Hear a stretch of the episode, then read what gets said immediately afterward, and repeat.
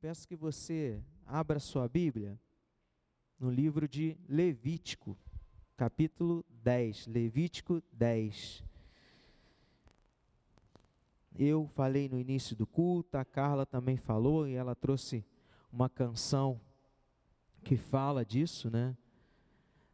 Da nossa adoração, né? Quando ela diz: Vim para adorar-te, vim para prostrar-te, vim para dizer Tu és meu Deus. Amém? E nós vamos meditar nessa manhã sobre a importância da nossa adoração. Amém?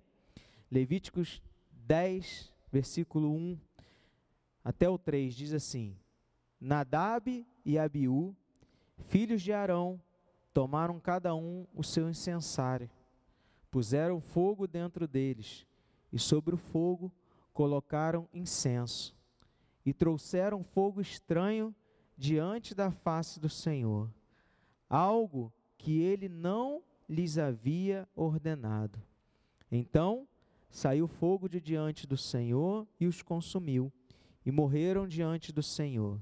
E Moisés disse a Arão: Isto é o que o Senhor disse: Mostrarei a minha santidade naqueles que se aproximam de mim, e serei glorificado diante de todo o povo.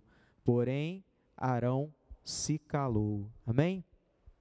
Senhor, te agradecemos, Pai, por esse privilégio de estarmos reunidos aqui na tua casa nessa manhã para meditar na tua palavra, Senhor. Obrigado, Pai, obrigado, Senhor, porque nós sabemos que existem lugares que isso é impossível de acontecer, Senhor. Nós sabemos, Pai, que pessoas hoje estão sedentas, Pai, da tua palavra, mas sem condição alguma, Senhor, de estarem reunidos como igreja para meditar na tua palavra, Pai. E nós hoje temos essa oportunidade, Pai. Obrigado por isso, Pai. Obrigado por isso.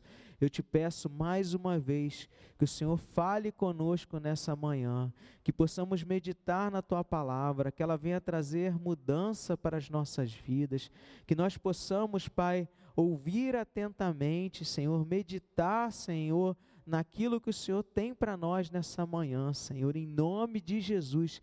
E eu me diminuo, Senhor, para que o Senhor cresça que os teus filhos, Pai, possam, Pai, ouvir e entender, Senhor amado, aquilo que o Senhor tem para nós nessa manhã. É o que eu te peço, em nome de Jesus. Amém. Amém? Pode se sentar. Alguém pode trazer uma água para mim, por favor? Se a gente voltar alguns versículos é, no capítulo 9, finalzinho do versículo 9, a gente vai ver que teve uma alegria que marcou o início dos serviços sacerdotais, né, nesse final desse capítulo, com essa mesma eh, com esse mesmo evento, o fogo caindo e consumindo o sacrifício. Abra aí, eh, Levítico 9, 23. Diz assim: Então Moisés e Arão entraram na tenda do encontro, quando saíram, abençoaram o povo e a glória do Senhor apareceu a todo o povo. 24. E eis que, saindo fogo diante do Senhor, consumiu o holocausto e a gordura sobre o altar. Quando todo o povo viu isso, deu gritos de alegria e se prostrou com o rosto em terra. Então, é a mesma cena, né? O fogo saiu é, diante do Senhor, só que dessa vez ele consumiu o holocausto, o sacrifício, amém? E aquilo foi motivo de júbilo, de júbilo para todos que estavam ali naquele lugar. Mas, como a gente leu, esse mesmo, esse mesmo acontecimento não, não, não, não foi né, com os filhos de Arão. Eles macularam esse, esse ato. Nadab e Abiú eram os filhos mais velhos de Arão, eles acabaram profanar, profanando o santuário, violaram as instruções divinas que ele tinha dado cuidadosamente, que Deus tinha dado cuidadosamente. E aí vocês podem, né, os mais atentos podem estar se perguntando, Márcio, mas nenhuma instrução aqui, pelo menos que você leu, ou pelo menos que antecede esse evento, havia sido dada sobre né, a maneira como eles deveriam é, queimar o incenso. Correto. Isso só veio posteriormente, se a gente lê no versículo 16. A gente 10, a gente lê o capítulo 10. No capítulo 16, no versículo 12, é que Moisés fala: ó, pegará também de sobre o altar o incensário cheio de brasa de fogo diante do Senhor e dois punhados de incenso aromático bem moído e o trará para dentro do véu.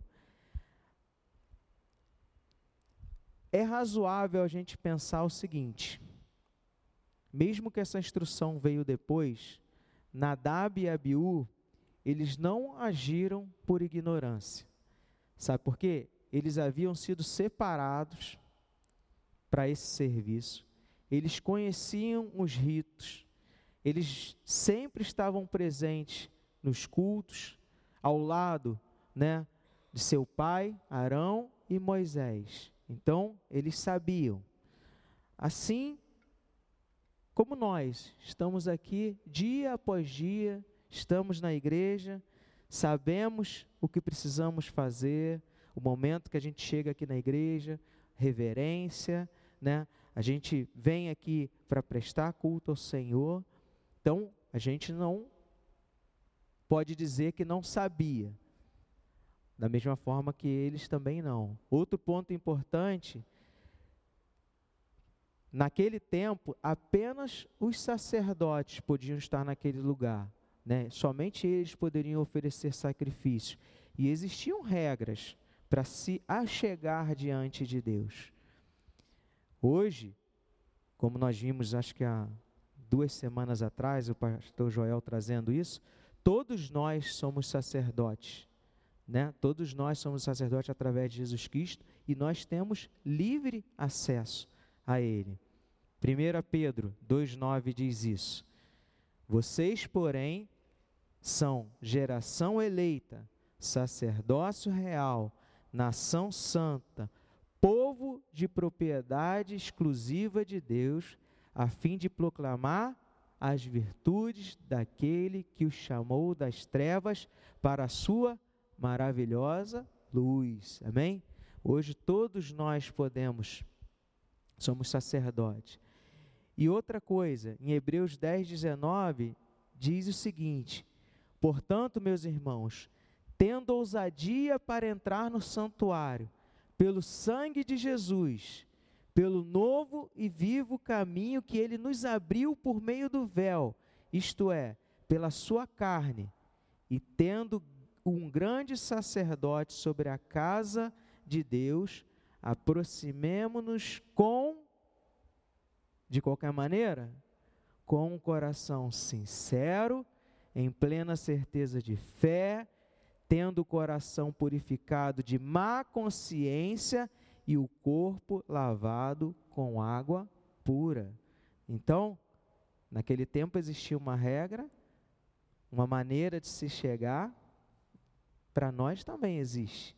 Você não vai chegar diante né, prestar culto ao Senhor de qualquer maneira. Ele fala, ó, com o coração purificado, de má consciência, com plena certeza de quem você está cultuando, o que, que você está fazendo aqui.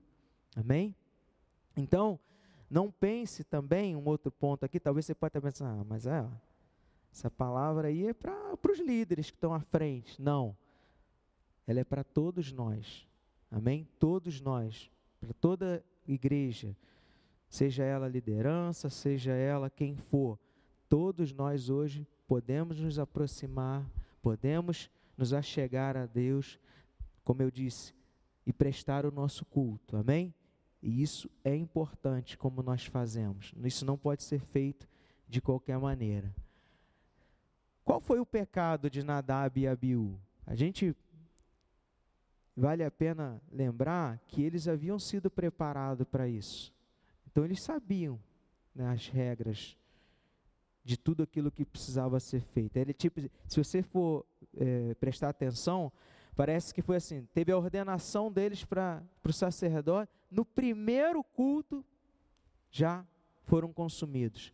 Quer dizer, eles se prepararam um tempo, acompanharam foram separados para isso e no primeiro culto já deu errado lá para eles. Diz assim, ó, versículo 1. Vamos ler agora com mais calma. Nadab e Abiú, filhos de Arão, tomaram cada um o seu incensário, puseram fogo dentro deles, e sobre o fogo colocaram incenso, e trouxeram fogo estranho diante da face do Senhor. Aí olha o finalzinho, algo que eles não haviam ordenado. O texto fala que Nadab e Abiú trouxeram o quê? Fogo estranho. E essa atitude atraiu o fogo consumidor da parte de Deus. Amém? Enquanto que as atitudes corretas, elas foram descritas lá no capítulo 8 e 9. A gente não vai ler. Revelam que o fogo divino que consumiu o filho era um sinal de aprovação de Deus. Então, no 8 e 9 dizia como devia ser feito. Quando eles fizeram assim, a gente viu né, que o fogo caiu, consumiu o altar e todo mundo se alegrou. Só que eles encheram seus incensários com fogo comum e não com fogo tirado do altar, que era o único que podia ser usado com esse propósito, como nós vimos lá no versículo 24 do capítulo 9 de Levítico. O fogo sobre o altar tinha que é, o fogo sobre o altar tinha descido da parte de Deus e era mantido aceso. Vamos ler isso aqui. Levítico 6, 12, 13. Levítico 6, 12, 13. O fogo sempre ficará aceso sobre o altar, não deve ser apagado. O sacerdote acenderá lenha no altar cada manhã, e sobre ele porá em ordem o holocausto, e sobre ele queimará a gordura das ofertas pacíficas. O fogo queimará continuamente sobre o altar e não deve ser apagado. É desse fogo que eles deveriam pegar. Mas não, eles pegaram talvez ser mais fácil, talvez, não, já tem um fogo aqui, eu vou pegar e vou usar aqui, vou acender. Não existe uma regra para isso. Eu vou pegar esse incensário aqui, vou acender e vou fazer culto. Só que a gente viu que não era isso. Só que nós podemos destacar alguns outros pontos aqui que foram que não foram seguidos. A gente sempre gosta de achar mais problemas, né? Procurar mais defeito. Por que, que aconteceu aquilo? Será que ele não fez isso? Será que não fez aquilo? Existem pelo menos mais seis aqui. Cada um deles tomou o seu próprio incensário. Eles não usaram do incensário que tinha sido separado, consagrado. Não, eles pegaram os incensários deles e não aquilo que havia sido separado. Um erro. Ofereceram incenso ao mesmo tempo, quando só um deles podiam fazer. Um de cada vez, eles fizeram juntos. Tudo isso aqui são regras que estavam lá atrás, tá? Que a gente não leu quando eu disse no 8 e 9. Eles não tinham o direito de oferecer incenso, pois essa tarefa competia ao sumo sacerdote. A gente vê isso lá em Números 7, 11. Eu não vou ler, não. Eles ofereceram incenso em uma hora não autorizada, estando isso limitado aos sacrifícios da manhã e da tardinha. Êxodo 37 e 9 tem essa regra. Amém? Olha quanta coisa que eles foram fazendo atropelado. Tem um outro ponto aqui que as tradições judaicas é, acusam deles estarem bêbados antes de fazerem isso, embriagados. E aí eles acabaram fazendo isso atropelado. A gente vê isso no, no, no mesmo capítulo 10, no versículo 9, porque é, Moisés ele dá uma, uma, um alerta. Você e seus filhos, aí ele falando para Arão de novo, só que agora com os filhos que estavam vivos, tinham quatro. Você e seus filhos não devem beber vinho ou bebida forte quando entrarem na tenda do encontro, para que não morram. Então, se ele fala isso logo após o evento, a gente pode imaginar que eles fizeram, né, os outros filhos estavam embriagados. E alguns estudiosos é, dizem que esse fogo estranho né, indica que esse incenso não preparado de acordo com as, com as instruções dadas lá em Êxodo 30 também foi um dos motivos. Existe uma regrinha aqui que Moisés dá para eles, né? A gente também não vai ler para não perder tempo aqui. Nós não podemos afirmar, cravar 100% que todos esses motivos foram o causador, né, da, do que aconteceu. Mas pelo menos alguns deles são plausíveis. A gente pode imaginar que realmente aconteceu. Portanto, parte desse pecado que eles cometeram foi uma ação em que eles agiram sem consultar a Deus. Senhor, eu vou fazer isso. Não está na sua, não está na regra, né? Não está, mas eu posso fazer. Como a gente tem aqui o hábito, né? A gente toma as atitudes, a gente faz as nossas coisas, a gente imagina, a gente pensa, ah, isso não tem problema. Será realmente que não tem problema? Será que nós podemos fazer isso ou aquilo? Será que não seria melhor a gente pedir, Senhor, eu quero fazer aquilo que é correto, aquilo que agrada a Ti, né? Isso que eu estou pensando fazer, isso que eu não preciso ou necessito fazer, é o caminho correto? É o que eu é o, é o melhor para a minha vida? É o que vai engrandecer o teu nome, exaltar o teu nome? Nós falamos muito disso, mas na prática nós fazemos? Na correria do dia a dia, na, na, naquela decisão que a gente tem que tomar de imediato, a gente consulta Deus. Eu creio que se a gente realmente for individualmente, a gente vai chegar numa estatística aqui nada boa. Nós precisamos dia após dia colocar em prática aquilo que a gente prega, aquilo que a gente lê, aquilo que a gente é, precisa fazer. Porque se nós queremos ser abençoados, se nós queremos ter uma vida um pouco mais tranquila, é melhor a gente evitar as situações problemáticas para as nossas vidas. Eu tenho um amigo que, quando eu falo que no trabalho está com problema, não sei o que, ele fala assim: Ah, eu sei, vocês passam 50% do tempo resolvendo os problemas e os outros 50% vocês criam os problemas. Então vocês nunca vão resolver nada. 50% vocês estão lá ocupados resolvendo e os outros 50% vocês estão criando os problemas. A gente faz mais ou menos assim.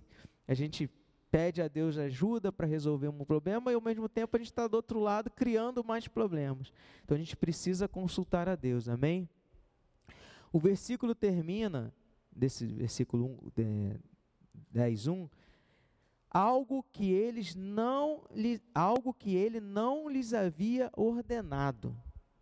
Essa afirmativa indica que os filhos de Arão não agiram às cegas, ou então, eles, que eles deveriam ter esperado por mais instruções.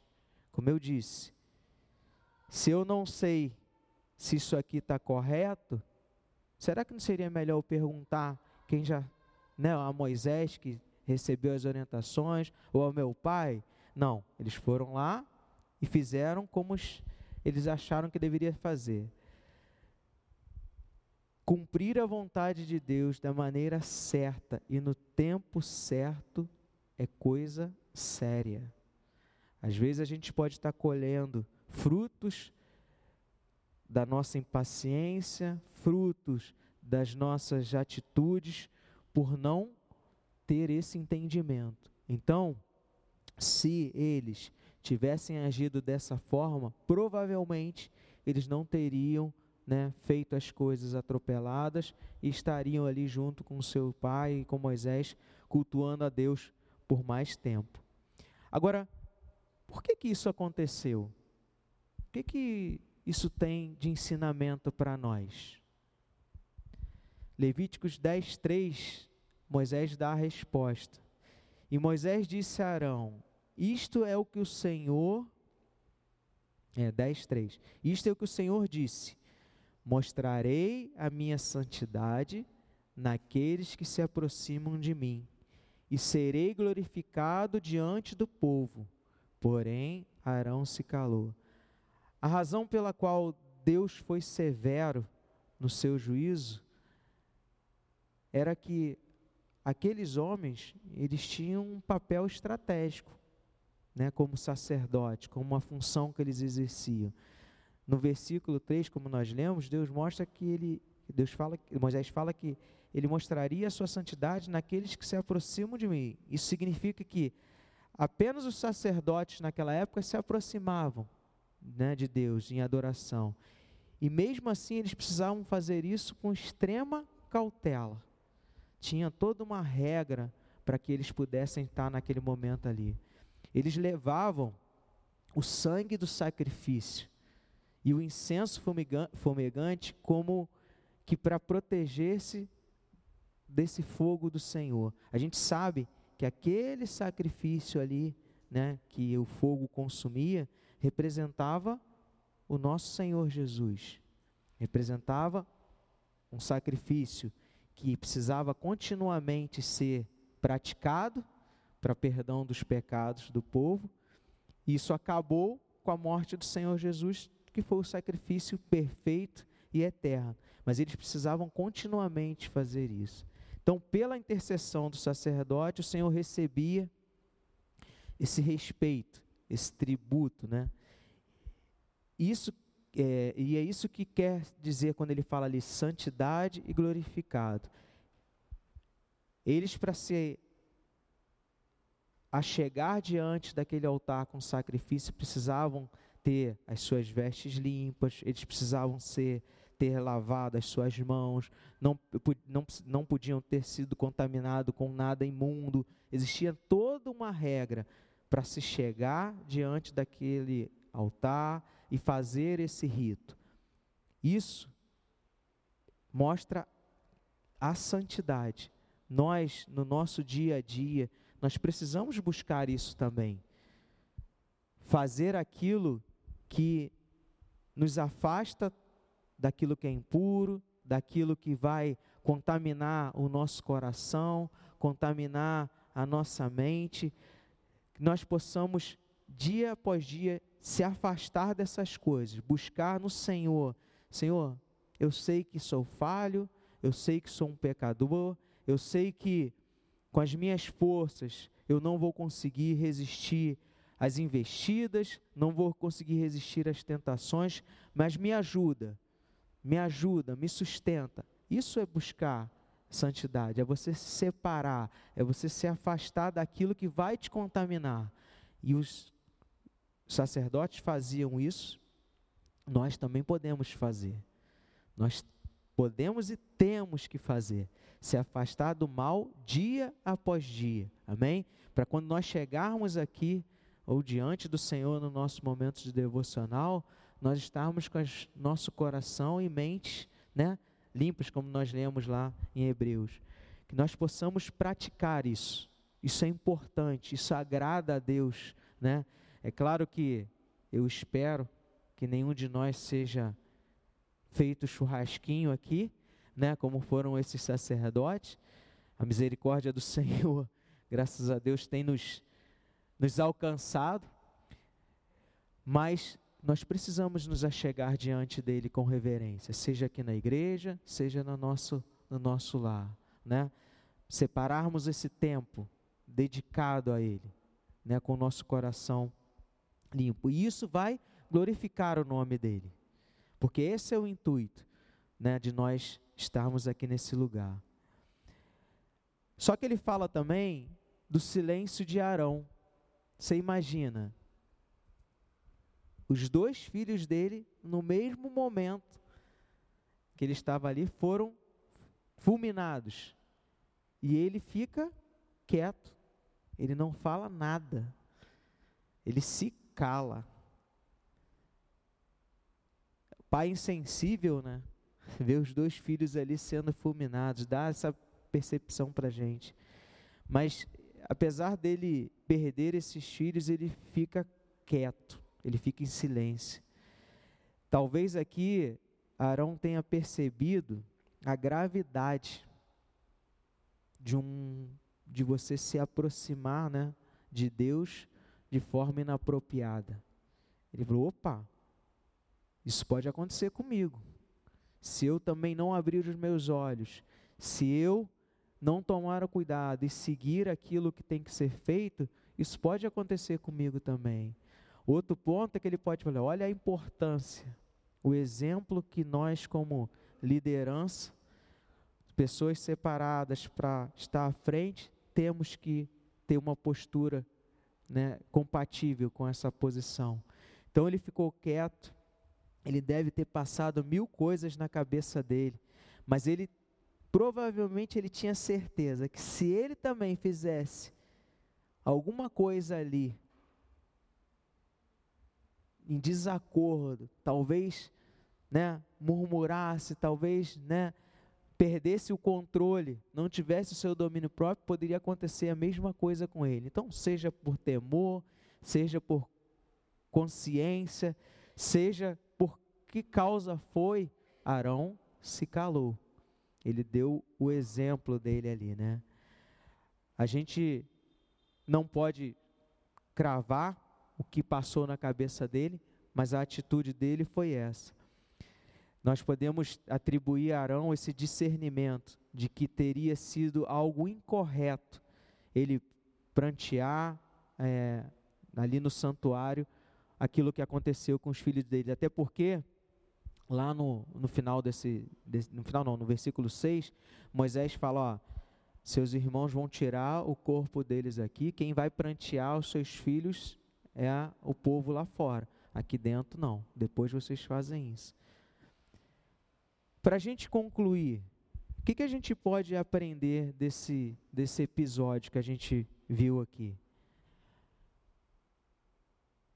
A importância da adoração ao Senhor, de como deve ser e de como não deve ser a nossa adoração a Deus. Como eu disse, aproximar-se de Deus é coisa séria e é importante fazê-lo com reverência, obediência e humildade. Amém? Foi isso que Moisés instruiu Arão lá no capítulo 16. E aí ele relembra, ele lembra, né, ele traz à memória o exemplo dos filhos de Arão. Ele está falando para ele, fala, ó, lembra lá de Nadab e Abiú? Olha como eles agiram, não é para agir dessa forma. Nós somos instruídos de como prestar culto. Nós vimos isso lá em Hebreus 12, 28. Vamos ler de novo? Com reverência e santo temor. Hebreus, Hebreus 12, 28.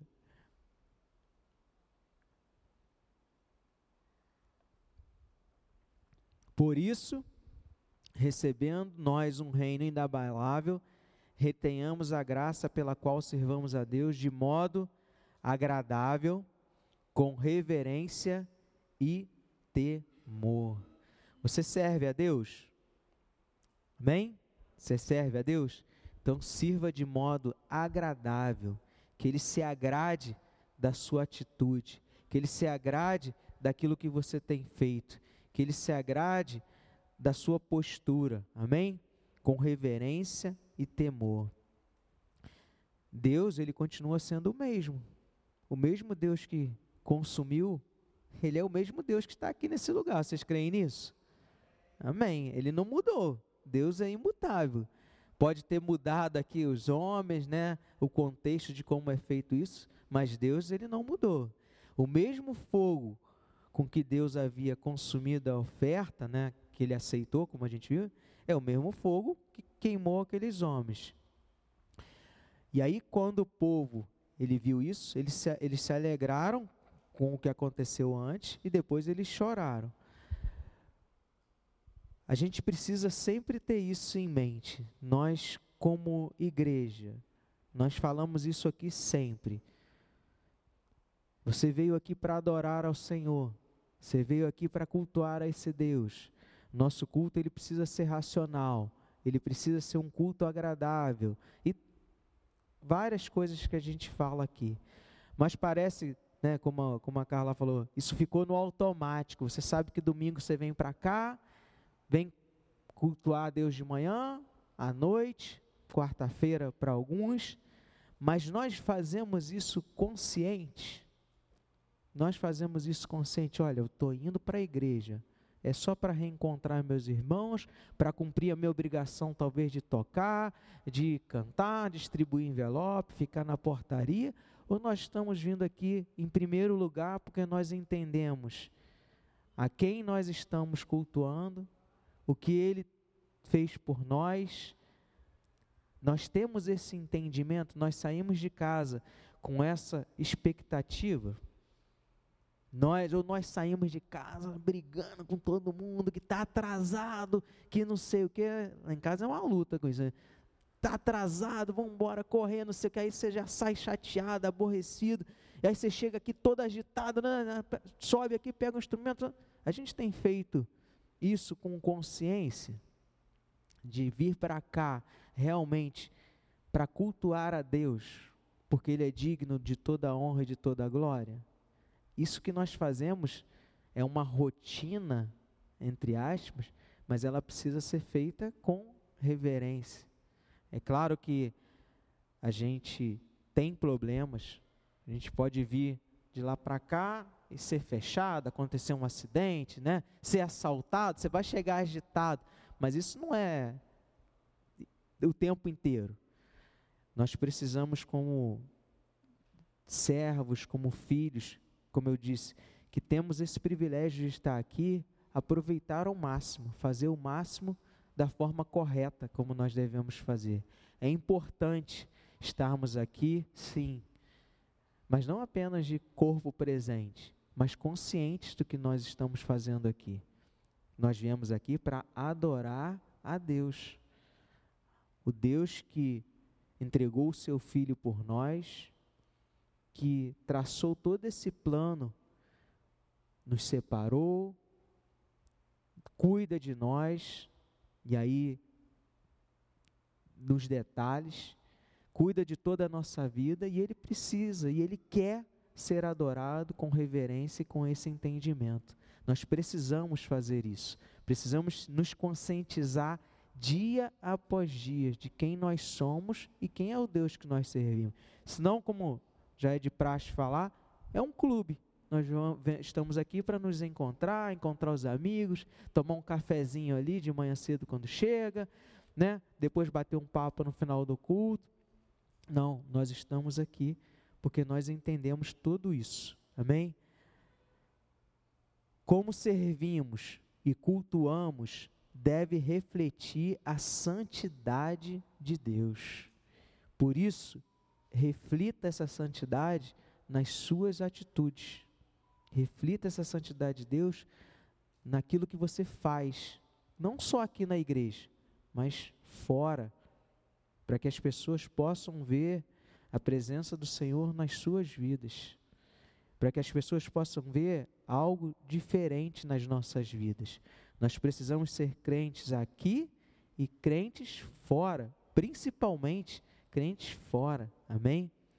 Então, chegar nesse lugar, ao chegar nesse lugar, lembre-se, Deus está aqui e Ele continua sendo o mesmo e deseja que o sirvamos de modo agradável, com reverência e temor.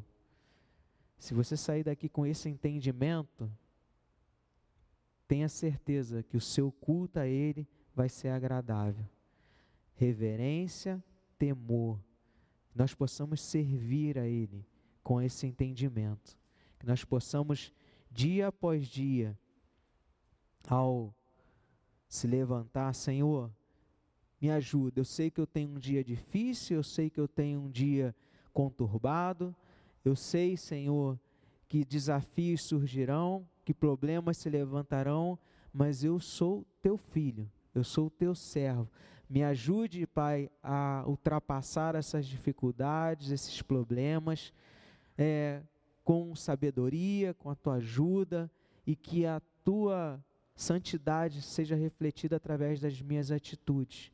Que as pessoas possam ver o que o Senhor fez na minha vida, como o Senhor tem agido na minha vida, dia após dia, seja com a minha com as minhas palavras, com as minhas atitudes, com o meu testemunho, que nós possamos ser crentes 100% do tempo e não apenas metade do tempo. Amém?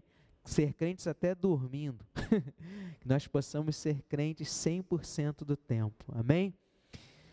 Essa é a palavra do Senhor para nós nessa manhã, essa importância de cultuar a Deus. Graças a Ele, nós, pelo menos até onde eu sei, nos últimos anos, ninguém foi queimado dentro da igreja, né? Porque, sinceramente, se isso acontecesse, atualmente acho que não teria nenhuma igreja aberta, porque todos nós, né, cometemos falhas, todos nós é, erramos, chegamos aqui, como eu disse, agitados, conturbados, e isso com certeza não estaria dentro daquelas atitudes que agradam a Deus, mas a misericórdia dele nos permite estar aqui. Amém?